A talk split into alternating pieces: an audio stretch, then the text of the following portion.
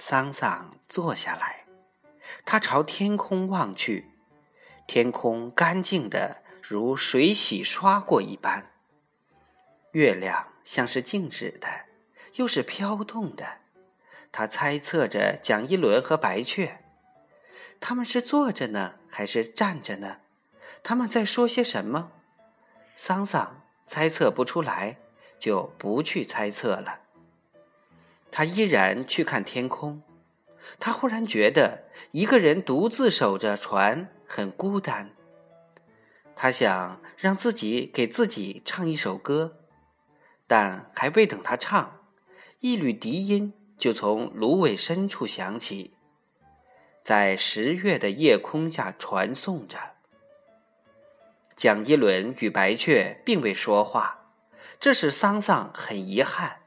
难道就是为了到这儿来吹笛子的吗？就是。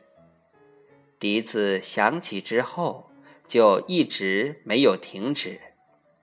桑桑躺到了船舱里，隔着一层船板，他听到了流水声，叮叮咚咚的，像是在给蒋一伦的笛子伴奏。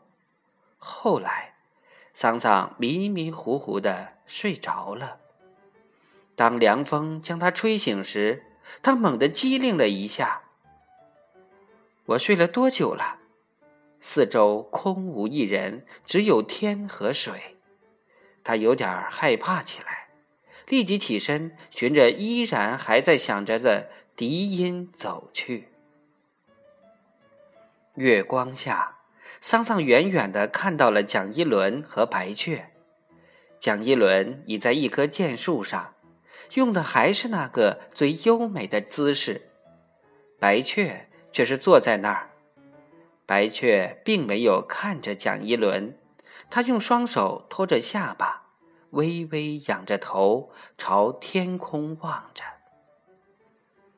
月亮照得芦花的顶端银泽闪闪，仿佛把蒋一伦和白雀温柔的围在了一个梦幻般的。世界里，桑桑拨着芦苇杆，想再朝前走几步，沙沙声惊动了蒋一伦与白雀。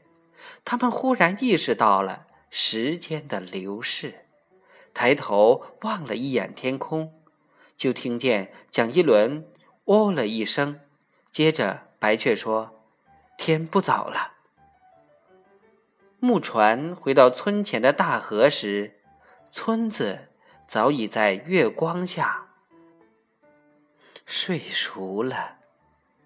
小朋友，《草房子》第三章《白雀一》第四回就讲到这里了。明天我们接着讲第五回。